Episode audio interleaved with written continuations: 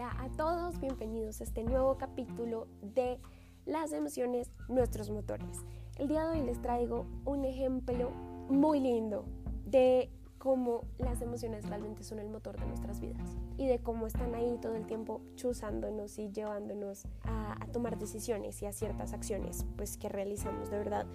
El caso que les voy a contar me conmovió un montón porque no solo está basado en hechos reales, sino que uno de verdad tiene como un poquito prueba un poquito esa realidad humana que se vivió durante la Segunda Guerra Mundial y como los rezagos que quedan después. Muy fuerte, pero muy bonito. El caso que vamos a hablar el día de hoy, principalmente sobre la película La Dama de Oro, que representa pues una situación que pasó en la vida real sobre la obra La Dama de Oro del artista Gustav Klimt, sobre pues que es un retrato de la señora Adele Blochberg. El conflicto de la película y literal toda la trama de la película es sobre la disputa sobre la propiedad de esa pintura del retrato de la señora Adele Blochpor pintada por el artista Gustav Klimt. La señora María Altman, la protagonista de la película, reclama la propiedad de esta pintura, de esta obra, diciendo que pues, es el retrato de su tía y que representa muchas cosas para ella y pues el gobierno lo tenemos como contraparte, siempre negándose a esta posibilidad que ella la recupere. El conflicto realmente nace en la película cuando la señora María Altman contrata a un abogado y el abogado le cuenta que puede ir a un comité que se está haciendo para restaurar las obras que habían sido robadas a los judíos durante la Segunda Guerra Mundial por los nazis. María Altman va a este, a este consejo, ella cuenta en el comité, o bueno, el consejo, como se llamara, Su historia cuenta las razones por las que quiere recuperar esa pintura y otras tantas que sacaron de su casa y el consejo le dice que no, que eso no puede ser posible porque la pintura de la señora Adele Blochburg, la famosa dama de oro, se había convertido en un hito de la cultura eh, austriaca y pues no se la podían entregar. En ese momento nace el conflicto, no solamente nace el conflicto para términos de nuestro análisis, sino un conflicto legal. El abogado aconseja a María Altman llevar esto ante la corte, eh, por temas que no vamos a discutir, se lleva ante la Corte Suprema de los Estados Unidos primero y luego se hace un arbitraje internacional, en donde efectivamente pues, le constituyen a María ese derecho, se lo restituyen porque ya era de ella, solo tocaba decir que sí era de ella y pues le entregan estas obras. ¿Cómo es el conflicto? Bueno, el conflicto nace, como les comentaba, por esta disputa por la obra de arte, pero es que tiene unos intereses de por medio muy fuertes. Y no son unos intereses como económicos, claro que sí va a haber una parte que está completamente interesada pues por la parte económica, pero son intereses que de verdad mueven mucho más allá de todo esto. Para María Altman la obra representa y ella quiere tener esta obra porque es un recuerdo de su infancia, es un poquito de la historia de su familia, y para ella es un símbolo de reconocer el error que se cometió con los judíos en esa época. O sea, a ella no le importa que le pidan perdón, ella no quiere que le den plata, ella quiere estas tres cosas, ella quiere recuperar estos pedacitos de su infancia, quiere recuperar la historia de su familia, esa representación de todo lo que le tocó vivir a ella como judía huyendo de la Segunda Guerra Mundial y todo lo que vivió su familia. Y pues por supuesto, el símbolo de la entrega del cuadro, pues representa realmente que le están pidiendo perdón y que todo de verdad está perdonado. Ella no quiere la obra por su valor comercial. Ella, de hecho, en medio de la disputa por la propiedad intelectual, cuando ya había ganado en la Corte Suprema de Justicia, súper noble va a tratar de negociar con la galería y les dice, miren, yo les dejo la pintura, pero ustedes me reconocen a mí que esa obra la obtuvieron de manera ilegal. Obviamente la galería dice que no, y pues por eso se van al arbitraje internacional donde ella gana, pero, pero ella era tan, ella lo que buscaba era tan simple que ella no quería dinero, ella no estaba interesada en el dinero, al punto que cuando María gana, ¿no? Gana, el árbitro dice que ella recibe esas obras, se le acerca el, el, el representante de la galería y le dice, ven, negociemos, yo te pago y me la dejas quedar y ella dice, no, ya no me interesa, la verdad no me interesa dársela a usted porque yo intenté negociar y usted no quiso. Entonces ella realmente no estaba interesada por el dinero, ella estaba interesada en recuperar su historia, en todo lo que estamos mencionando. Además que para ella representaba muchas cosas esta obra, para ella esta obra lo que les digo era parte de la herencia histórica de su familia, o sea, no era solo una pintura hermosa hecha por Gustav Klimt, tremendo artista austriaco, no, era, era un pedazo de su historia, era su familia, era el retrato de su tía, que en la película cuentan que fue como su segunda madre, o sea, para ella había muchos sentimientos de por medio durante todo el conflicto, ella, ella estaba realmente triste, ¿saben? Como por no poder y frustrada por no poder recuperar ese símbolo de su familia. Ella no lo podía recuperar, estaba muy triste, pues digamos que cuando se veía enfrentada a estos obstáculos, obviamente sentía nostalgia por todo lo que vivió en Austria, cuando ya va a Austria a contar su historia y pues vuelve como a sus calles de la infancia, pasa por el edificio por donde vivió, pues claro que siente nostalgia por todo lo que vivió con su familia, recuerda momentos súper lindos antes de la Segunda Guerra Mundial y lo que les digo, tristeza, frustración por, por no por sentir que nadie le está poniendo atención a lo que ella siente y lo que representa la obra para ella. Es que para ella no era, no era un tema económico, lo que les digo para ella, esto representaba muchísimo más y, y pues al ver que había tantos obstáculos y que el gobierno y la galería estaba poniendo tantos peros para entregárselo ya, perdió un poquito la fe y, dice como, ¿sabe qué?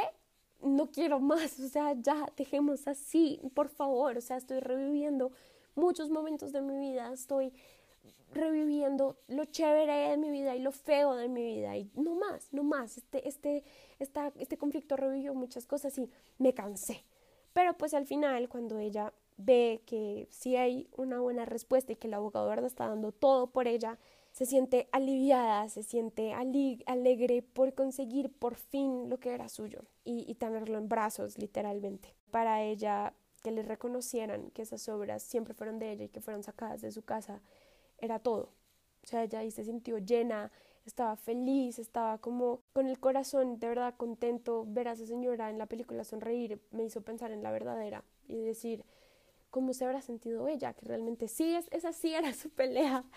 Muy fuerte, muy bonito. O sea, ella tenía muchas emociones. Ella, por supuesto que estaba haciendo esto un poco por la rabia que sentía hacia los nazis, la rabia que sentía en contra de todas esas personas que los apoyaron la rabia que sentía con, y el resentimiento que tenía un poquito porque le tocó salir corriendo de su casa y no pudo estar con su papá cuando murió ni con su mamá, que le tocó abandonarlos para poder salir.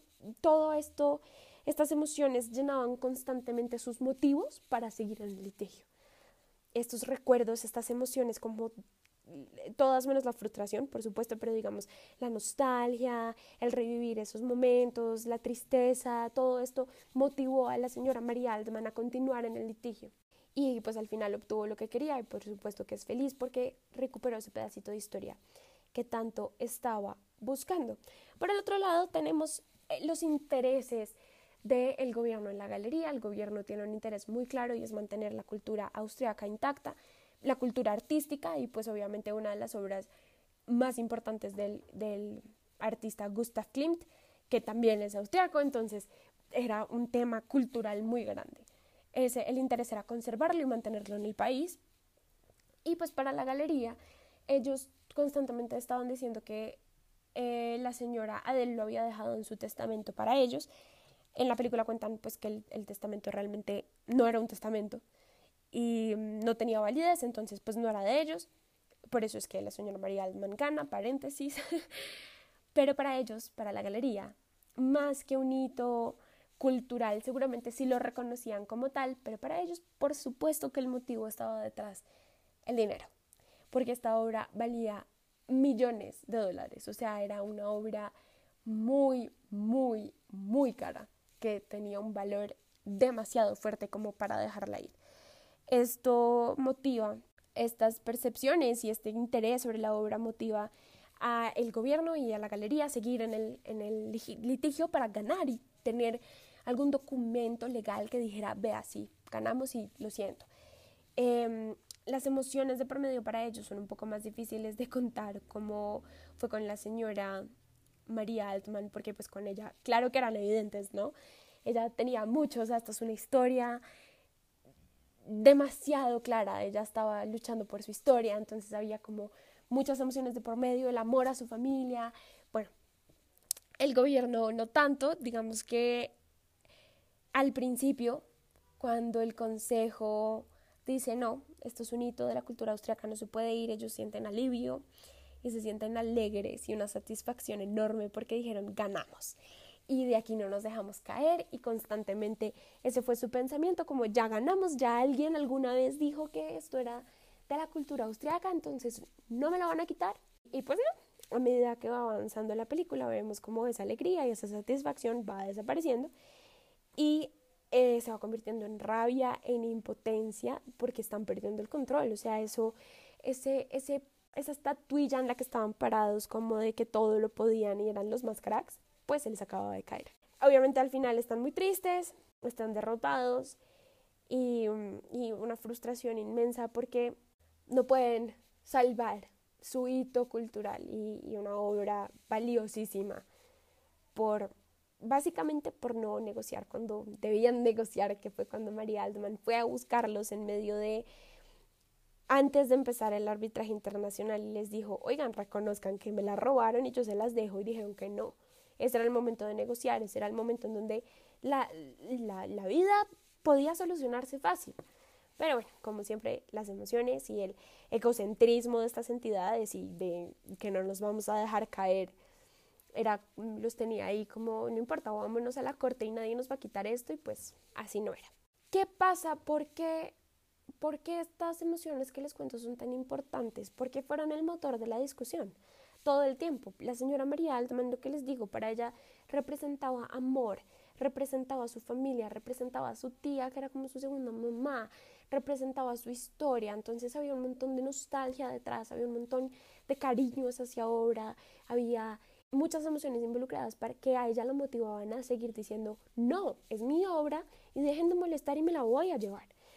Y por el otro lado teníamos aquí a nuestros queridos el gobierno y la galería que tenían otros intereses meramente económicos y pues como de imagen, en donde ellos también estaban motivados, ellos también tenían una pared puesta clarísimo que decía, haga todo lo que quiera, pelee todo lo que quiera, esa obra me la dejaron a mí en un testamento que supuestamente sí era válido y representa la cultura austríaca, es una representación artística de nuestro país y no lo vamos a dejar salir y punto. Usted podrá ser la sobrina de la señora, usted podrá decir acá lo que quiera, pero esa obra es nuestra. Estas dos contraposiciones en donde alguien dice es mío y punto y el otro dice pues no, es mío y punto, es lo que genera el conflicto y lo que genera la imposibilidad de que ellos dos pudieran arreglarlo y pudieran estar en paz. Lastimosamente, como siempre hablamos en este podcast, las emociones están ahí, punzando, punzando, punzando. El del gobierno y el, la galería cuando sienten que pierden la pelea ante, pues después de la Corte Suprema de Justicia de los Estados Unidos, cuando les dice, lo siento, si es de la señora María Altman, están las emociones de rabia y de frustración diciendo, no importa, este señor no es de mi país, este señor no es mi superior, yo no lo reconozco como autoridad, a mí no me pueden decir eso en los Estados Unidos, entonces vámonos para Austria. Y eso es lo que mantiene el conflicto vivo y por eso se juega un arbitraje internacional también. Y por supuesto que las emociones de la señora María Altman están ahí constantemente diciendo, a ver, es mi familia, ¿saben? Es una señora que quise muchísimo y representa muchas cosas para mí. Entonces, bueno, estas emociones realmente son las que nos motivan a, a este conflicto. Pero lo interesante de esta película es que no solamente tenemos este conflicto enorme que representa un montón de cosas, ¿no? Tenemos un conflicto secundario que pasa como medio desapercibido, pero es todo lo opuesto al conflicto principal. El conflicto principal es, mire, a mí me importa cinco lo que usted me está contando, yo tengo esta posición y me mantengo en mi posición y no voy a ceder en absolutamente nada. Y estamos en, en, pues en otra persona que tiene intenciones de negociar, pero constantemente le dicen que no, entonces al final dice, ¿sabe qué? Yo también me pongo en una posición firme. Y por eso es que necesitan de un tercero. Este, este conflicto secundario que les voy a contar es maravilloso porque es un conflicto que se resuelve solo. Pues pareciera que se resuelve solo, ningún conflicto se resuelve solo, pero es buenísimo porque nos muestra cómo el ponerle atención a las emociones, el ponerle atención a lo que siente la otra persona y lo que está viendo la otra persona es importante. Este conflicto nace entre Randy, el abogado de la señora María Altman, y su esposa Pam. ¿Por qué lo traigo? Seguramente los que vieron la película deben estar pensando, ese momento en que él renuncia al trabajo y ella se pone brava, claro, sí, pero ¿por qué será importante? Bueno, les voy a contar por qué es importante. El señor Randy abandona su trabajo y no le dice a su esposa. Y no solo no le dice a su esposa, sino que llega y le dice, hola, renuncié y ella está embarazada y ya tienen un bebé y dice, por Dios, ¿qué vamos a hacer? Tenemos dos hijos, tenemos que sacarlos adelante, tenemos gastos, tenemos una casa, ¿qué vamos a hacer? Y, y bueno, aquí nace un conflicto pequeño que parece insignificante, pero tiene una lección importantísima. Es un conflicto menor, como les decía, Randy deja su trabajo, no le cuenta a la esposa y pues la esposa obviamente no se siente cómoda con esta decisión. Sin embargo, el problema no trasciende porque Pam entiende las intenciones que tiene su esposo al abandonar el trabajo, lo apoya completamente y pues se soluciona por lo que les voy a contar. ¿Qué pasa? Randy renuncia por una decisión de seguir con el litigio de la señora Altman. Él quiere ayudarla a recuperar su historia, él quiere ayudarla a conseguir justicia y, conseguir ese símbolo de perdón que tanto está buscando, porque él cuando va con ella a Austria siente el peso que tiene el ser un heredero de un judío sobreviviente. Él siente como él es un afortunado y como es una una historia que él tiene que contar y es una historia que él tiene que defender, entonces él renuncia para poder dedicarse a esto, para defender no solo la historia de la señora María Altman, esto ya se vuelve un tema prácticamente personal, él también está defendiendo su historia, también está defendiendo a sus ascendientes, también es su familia la que sufrió. Y también de alguna manera él también necesita ganar porque es que también es el reconocimiento a que él también es un sobreviviente y que él también merece ese reconocimiento. Entonces, Pam entiende que él renuncia por estas razones que les estoy diciendo. Obviamente cuando Pam le dice así frío, renuncié para Pam es no tenemos plata. Y no tenemos plata, entonces no podemos darle comer a nuestros hijos y no sé cómo vamos a pagar el hospital cuando nazca el otro. Y bueno, se vuelve un problema económico muy grande. Pero Randy entiende estas preocupaciones y le dice, tranquila, yo me encargo le voy a pedir plata prestada a mi papá, voy a tomar otras acciones pues para que tengamos dinero, yo no te voy a dejar pasar hambre a ti ni a mis hijos y así es, así es como se soluciona el conflicto, literalmente Pam escuchó las intenciones de Randy, vio cómo él estaba completamente entusiasmado con este, con este litigio, él realmente veía muchas cosas, ella entendió las emociones detrás, entendió que estaba aceptando su historia, que había una melancolía detrás, que estaba como de alguna manera romantizando lo que pasó con su familia y estaba como acogiendo esa cultura de pronto no había querido acoger antes y se veía en un sinfín de emociones porque no solo estaba este tema de la aceptación, sino que también estaba esa alegría y como ese orgullo de ser descendiente de un sobreviviente. Y él sentía tranquilidad al saber que estaba su esposa ahí apoyándolo y que le decía, fresco, vete, haz esto. O sea, todo bien, porque él sabía que la entendían, él sabía que la esposa, Pam, estaba viendo todas las emociones que estaban detrás y las estaba entendiendo y le estaba diciendo, mira, te las respeto, te las valoro, o sea, buenísimo que tú andes allá y por eso ya se sentía orgullosa y lo admiraba tanto porque ella entendía todo eso, además no solamente lo admiraba por eso, el, el man no tenía trabajo y todavía estaba dándole de comer a sus hijos, se consiguió la plata como fuera para darle de comer a sus hijos, no la abandonó. Entonces ella también sintió alegría, sintió orgullo de verlo llegar a, ese, a ese logro. Y, y, y, por eso el conflicto se solucionó solo, porque Pam, por supuesto, entendió que era lo que estaba pasando, entendió que la pelea que estaba dando Randy por la señora Altman era muy fuerte, porque pues también era un pedazo de su historia. Y ella lo entendió, lo respetó y dijo, listo, todo bien, te puedes ir a defenderla, yo te apoyo, pero no me dejes morir de hambre.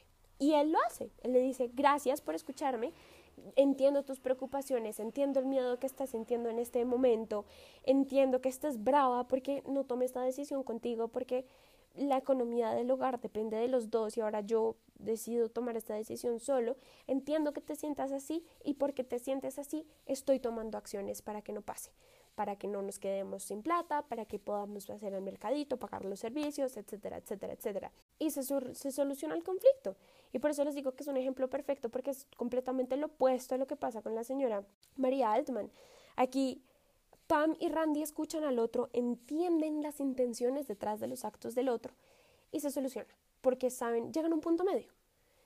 En cambio, en el otro lado no llegan a un punto medio nunca Nunca, nunca. O sea, esto es una pelea de una, lo voy a llamar mal orgullo, pero eso de sí, es una pintura austriaca y se queda aquí en Austria porque la pintó un man austriaco y es nuestra y punto. Y, y está por el otro lado el sentimiento, está la nostalgia, el amor por la familia, eh, bueno, un montón de emociones que dicen, no, un momentico, esa, esa pintura es mía, esa es mi tía. Y si se hubieran escuchado, les digo, de verdad que si se hubieran escuchado, si la galería y el gobierno hubieran entendido todo lo que representaba la, pintura para ella, que era no solo una representación de su familia, no solo una representación de cuando le tocó salir corriendo del país para salvarse y sobrevivir, no solamente era por el valor económico, sino porque era todo esto y era el símbolo de reconocimiento que la embarraron con ella. Era, era ese momento en que le estaban pidiendo perdón. Si ellos hubieran entendido esto desde un principio, le hubieran dicho, mire, nosotros no le podemos devolver la pintura, pero le pedimos perdón en público ya, yo creo que ahí no había película. Se acababa la historia y, y pues todos felices porque ella recibió el perdón, recibió el reconocimiento que estaba buscando, que le fallaron y no solo le fallaron porque le tocó salir corriendo de su país, que le hubiera gustado crecer ahí, pero no pudo, sino que además de todo le faltan al respeto y se roban sus cosas y no se las quieren devolver. Ella, si a ella le hubieran pedido perdón, ella deja ahí, en la galería, el arte, la obra de arte, la deja ahí y ya, se hubiera solucionado el problema. Era así de sencillo. Ella renunciaba a tener la obra de arte en su casa a cambio de una disculpa y el gobierno pues obviamente renunciaba al orgullo y pues a todo lo que representa en términos legales y políticos el reconocer ese error, pero pues se queda con la pintura que tanto quería y pues protegía. Bueno, ya estamos llegando al final de nuestra historia. Quiero saber ustedes qué piensan, si se vieron la película, qué más emociones encontraron detrás, qué motivaban a la señora Altman y al gobierno. Por favor, más del gobierno, la señora Mary Altman, creo que yo las interpreté todas, pero las del gobierno fue difícil. Entonces, nada, muchas gracias por apoyarnos, nos vemos en el próximo episodio con un nuevo ejemplo. Espero también que sea de la vida real para que puedan sentir esas emociones y puedan sentir pues ese amor hacia las emociones como tengo yo. Bueno, no siendo más, me despido de ustedes y que tengan un grandioso día. Chao, chao.